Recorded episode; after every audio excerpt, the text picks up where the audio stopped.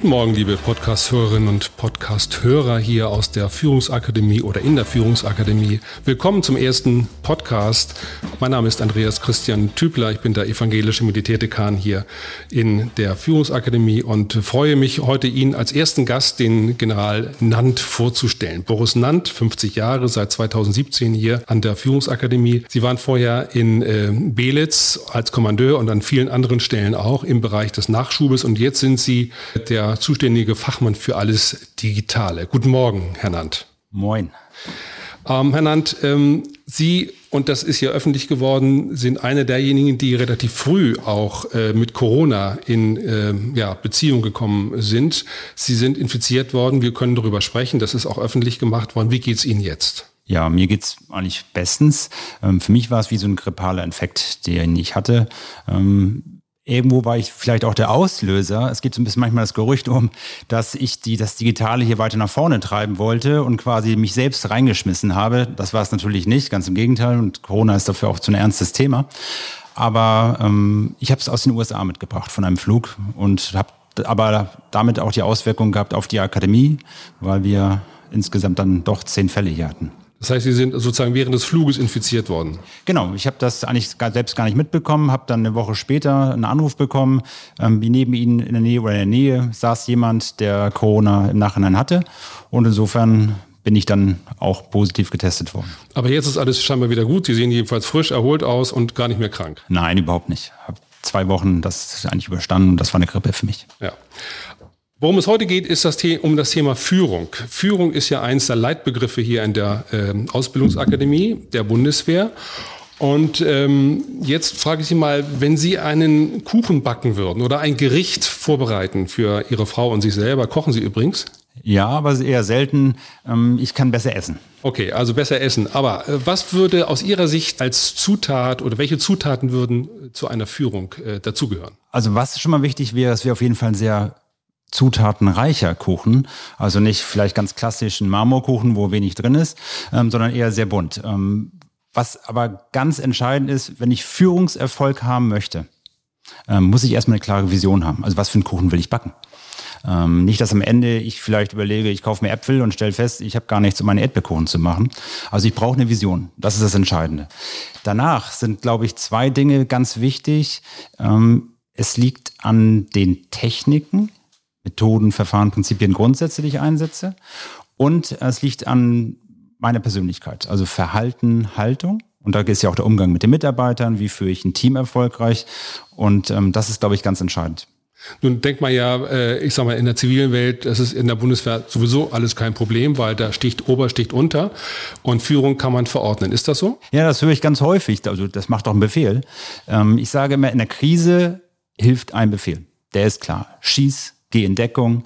Wenn ich aber langfristig Erfolg haben will, dann brauche ich das die Unterstützung und die Einsicht auch der Mitarbeiter. Das heißt also, wenn ich nur befehle und das Verständnis nicht da ist, werde ich meine Ziele nicht erreichen. So, und insofern brauche ich wesentlich mehr als einen Befehl, sondern die Mitarbeiter müssen Mitarbeit machen. Die müssen das Wollen dahinter haben, sonst klappt es nicht. Nun sind Sie ja hier an der Führungsakademie äh, in Hamburg in den Städten oder Blankenese, je nachdem, dabei, Digitalisierung verstärkt ja, einzuführen und äh, zu vermitteln nach außen hin. Das betrifft nicht nur die Lehrgangsteilnehmer, die sozusagen hier ohnehin schon sozialisiert sind, äh, mit in Fleisch und Blut sozusagen das gelernt haben könnten, sondern sie möchten ja auch gerne andere Leute davon ja, begeistern oder mitnehmen, wie man so schön sagt. Gelingt Ihnen das? Ich würde sagen, Corona hat geholfen. Ähm, weil Corona ganz deutlich gemacht hat, dass wir so, wie wir bislang Lernen verstanden haben, und das spreche ich jetzt nicht für die Führungsakademie, sondern auch überhaupt für Ausbildung, auch in Universitäten, in Schulen, dass so einfach nicht weitergeht. Wir haben jetzt ein ganz extremes Pendel gehabt, weil wir einfach Distance, Fernausbildung gemacht haben, also nicht vor Ort. Ähm, aber wir hatten vorher auch schon ein extremes Pendel. Und das Pendel war alles nur in Präsenz. Also ein Verständnis, dass wir alle geglaubt haben, dass wenn wir lernen, das ganz klassisch stattfindet in 45 Minuten der Unterrichtseinheit und ähm, danach quasi nicht. So, und, und dieses Panel müssen wir jetzt in die Mitte bewegen.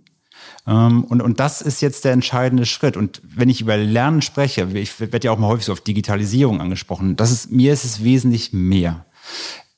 Ganz wichtig ist, wir müssen Menschen dazu bringen, dass sie das, was sie im Kopf haben, anwenden können.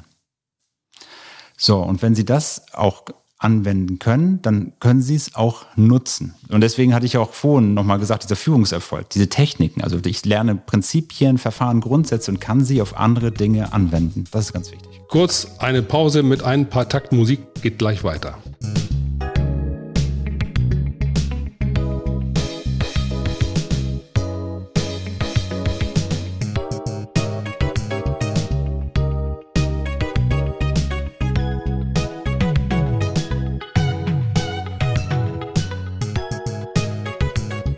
Ja, es gibt ja nicht nur Befürworter an der Führungsakademie oder bei diesem Thema, sondern es gibt durchaus auch Leute, die sagen, okay, nach außen hin zeige ich es nicht, aber im Prinzip ist das alles Quatsch. Können Sie das verstehen? Ich erlebe es. Also ich verstehen kann ich es nicht, weil ich, ich überhaupt nicht die Position habe, dass ich sage, wir machen jetzt alles nur noch in digitalen Mitteln und die Begegnung hat keinen Raum mehr. Das muss ich anders, anders glaube ich, verstehen. Die Mischung macht's. Und ähm, als Beispiel vielleicht, so ein, so ein Generalstabslehrgang läuft zwei Jahre bei uns. So, und da muss ich diese zwei Jahre genau schauen, in welchen Zeitpunkten, in welcher Lernsituation entscheide ich mich vielleicht eher eine distanzierte Ausbildung? Wo kann ich Wissen mir aneignen? Also nur für Wissen muss ich nicht hierher kommen. Wissen kann ich ähm, selbst steuern, Wissen kann ich mir selbst holen. Ich muss bloß das Wissen auch bereitgestellt bekommen, irgendwo gesteuert. Und ähm, insofern glaube ich, wir müssen die Schere im Kopf so ein bisschen lösen. Es ist nie ein Entweder-Oder. Also nie Präsenz oder fern, sondern es ist die Mischung. Und es ist, so wie ich gestern in dem Steuerungsboard gehört habe, also es ist eine Gruppe, wo man sich äh, zusammenfindet, um zu gucken, was für Ideen es gibt. Äh, dieser Prozess ist ja noch nicht zu Ende, sondern er soll bis Ende nächsten Jahres gehen. Es gehört noch mehr dazu. Nicht nur Räume, auch äh, Offenheit, Transparenz, ähm, grüne Flächen, Mobiliar, was man bewegen kann, eine Wohlfühlatmosphäre, vielleicht sogar eine Cafeteria, vielleicht ein Coffeeshop irgendwo, vielleicht sogar ein Billardtisch. Was bedeutet das mit Blick auf die Infrastruktur? Wie kann Lernen lustvoll gelingen? muss Begegnungsräume finden und auch, und auch entstehen lassen. Ähm, ein Beispiel. Wir denken ganz häufig klassisch ähm, entweder in Klassenzimmern oder in Festsälen, also für 20 Leute oder für 180, 200 Leute. Ähm, aber Lernen, Austausch findet vielleicht auch statt zwischen zwei Parkbänken ähm, auf der Wiese. Oder ein Austausch findet auch statt, wenn wir in der Cafeteria zusammenstehen und uns dann ähm, nochmal über Inhalte ähm, besprechen. Und deswegen brauchen wir viel mehr flexible, modulare Räume, wo wir auch Kreativität machen können, wo wir kollaborativ arbeiten können, weil das die typische Aufgabe, und das ist gar nicht nur bei der Bundeswehr, auch woanders. Wenn ich Führungskraft bin, mache ich am Ende ganz viel Projektmanagement. Das können große Projekte sein, das können kleine Projekte sein. Und dieses Projektmanagement muss ich leisten können. Ähm, hinzu kommt ja, wie ich gestern verstanden habe, dass die Dozenten nicht mehr Dozenten heißen, sondern Lernbegleiter. Ist das nicht sozusagen eine Chiffre für eine Form, wo man Autorität versteckt? Nee, ganz im Gegenteil. Also ich, ich finde, wir gehen ganz häufig auf Lehrgänge und meinen, ich gehe auf einen Lehrgang, weil ich Karriere machen möchte. Sondern das ist für mich der ganz klar falsche Ansatz. Sondern ich lerne, weil ich mich verbessern möchte. Und der Lernbegleiter hat eine Rolle, die wesentlich größer ist. Ganz früher klassisch war es so, vorne stand der Dozent, hat sein Wissen erzählt und der Lehrgangsteilnehmer hat im Kinostuhl gesessen, ich betreibe jetzt, ähm, im Kinostuhl gesessen und hat zugehört. So, das ist zu wenig.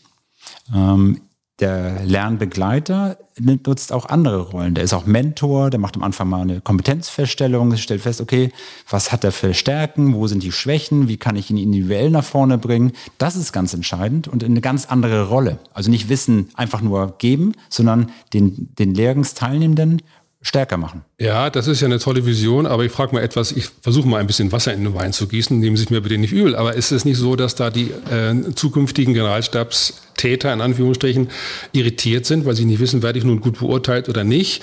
Oder äh, sozusagen verkappt sich der äh, Ausbilder, der ja auch mit bewerten soll, hinter einem freundlichen Menschen, der mich begleitet? Ja, aber Unsicherheit ist so das Leben. Also man ganz klassisch bei der Bundeswehr, wir leben in Unsicherheit, wir führen in Unsicherheit. Und wenn ich ähm, Führungskräfte erzeuge, die totale Sicherheit brauchen, dann sage ich, die, die brauchen wir nicht.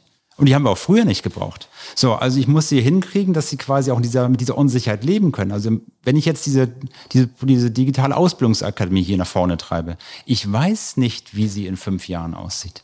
Aber ich kann mit dieser Unsicherheit leben. Ich versuche mit meinem Team, und da muss ich sagen, auch nochmal ein ganz großes Lob, auch, ich kann es mit meinen Dozenten sprechen, aber auch die Lehrungsteilnehmenden, als Corona wirklich ein Schock war, weil von einem Tag zum anderen plötzlich nichts mehr lief, ähm, haben alle phänomenal gearbeitet, plötzlich eine Lösung zu finden. Also das heißt, wir haben erst mit eigenen Mitteln das gemacht, ganz viele verschiedene Tools, ähm, die von der Bundeswehr gar nicht geliefert waren und haben dann irgendwie eine Ordnung jetzt wieder zusammengekriegt und versuchen diese Ordnung jetzt weiterzubringen. So, und, und dieser Wille, ich versuche jetzt eine Lösung zu finden, das ist doch das. Also nicht zu sagen, okay, jetzt bringt mir mal eine Lösung. Und diese Führungskräfte brauchen wir nicht. Wie soll die Führungsakademie 2030, also 2030 aussehen? Was für ein Setting stellen Sie sich vor? Überall blühende Landschaften. Wir hatten ja mal einen Bundeskanzler, der dieses Jahr versprochen hat ähm, bei der Vereinigung ähm, und was ja nur zum Teil eingetreten ist. Ähm, wie soll es hier sein? Was für einen Geschmack soll man bekommen, wenn man in diese Führungsakademie hineinfährt? Das Entscheidende ist, ich gehe an die Führungsakademie, weil ich von der Qualität überzeugt bin, weil ich hier was lernen möchte, weil ich weiß, wenn ich hierher komme, kriege ich ein Gütesiegel, dass ich für zwei Jahre, vielleicht für eine Woche hier bin, aber ich weiß, am Ende habe ich was gelernt. Und wir müssen weggehen, dass wir diese, diese große standardisierte Lösung finden, sondern wesentlich individueller, flexibler, modularer. Und da müssen wir auch noch ganz viel dazulernen, weil natürlich auch nicht nur wir hier die Führungsakademie das nach vorne bringen, sondern wir brauchen ja auch andere Unterstützer. Und ähm, da merke ich, dass, dass Corona jetzt ein bisschen das gelockert hat. Ich merke aber auch, jetzt wo Corona so ein bisschen zurückgeht, zumindest in Deutschland, ähm, wird schon wieder so die, die alten Aufschreie kommen, nee, das geht so nicht, das ist doch anders geregelt, wo ich sage, okay, was ist geregelt? Der Sonnenaufgang, den kann ich jetzt vielleicht nicht ändern. Aber ich kann ja regeln, ähm, wenn ich was niedergeschrieben habe, dann ändere ich es halt. So, also dieses nach Lösungen suchen. Und ich, und ich bin echt ein Verfechter, nicht nur in Prozessen denken, sondern in Lösung denken. Wenn der Prozess dahin führt, ist das genau der richtige Prozess. Aber jetzt meine ich muss jetzt irgendwie prozessual alles aufbauen, das brauchen wir nicht. Wir sind lösungsorientiert. Also das Glas ist halb voll und nicht halb leer und Sie sind an der Lösung interessiert und nicht nur am Problem alleine. Wir wünschen Ihnen hier viel Erfolg, uns gemeinsam für die nächsten Jahre, dass es gelingen möge, so wie Sie sich das gemeinsam mit anderen hier vorgestellt haben und dass Sie den Geschmack von ja, Lernen, was Spaß machen kann, den Geschmack von Lernen, was auch reifen kann zur menschlichen Bildung äh, innerhalb der Ausbildungsgänge in der Bundeswehr, dass Sie das hier so verwirklichen, wie Sie sich das gemeinsam mit anderen auch vorstellen. Vielen Dank, Herr Nant. Danke für das Gespräch.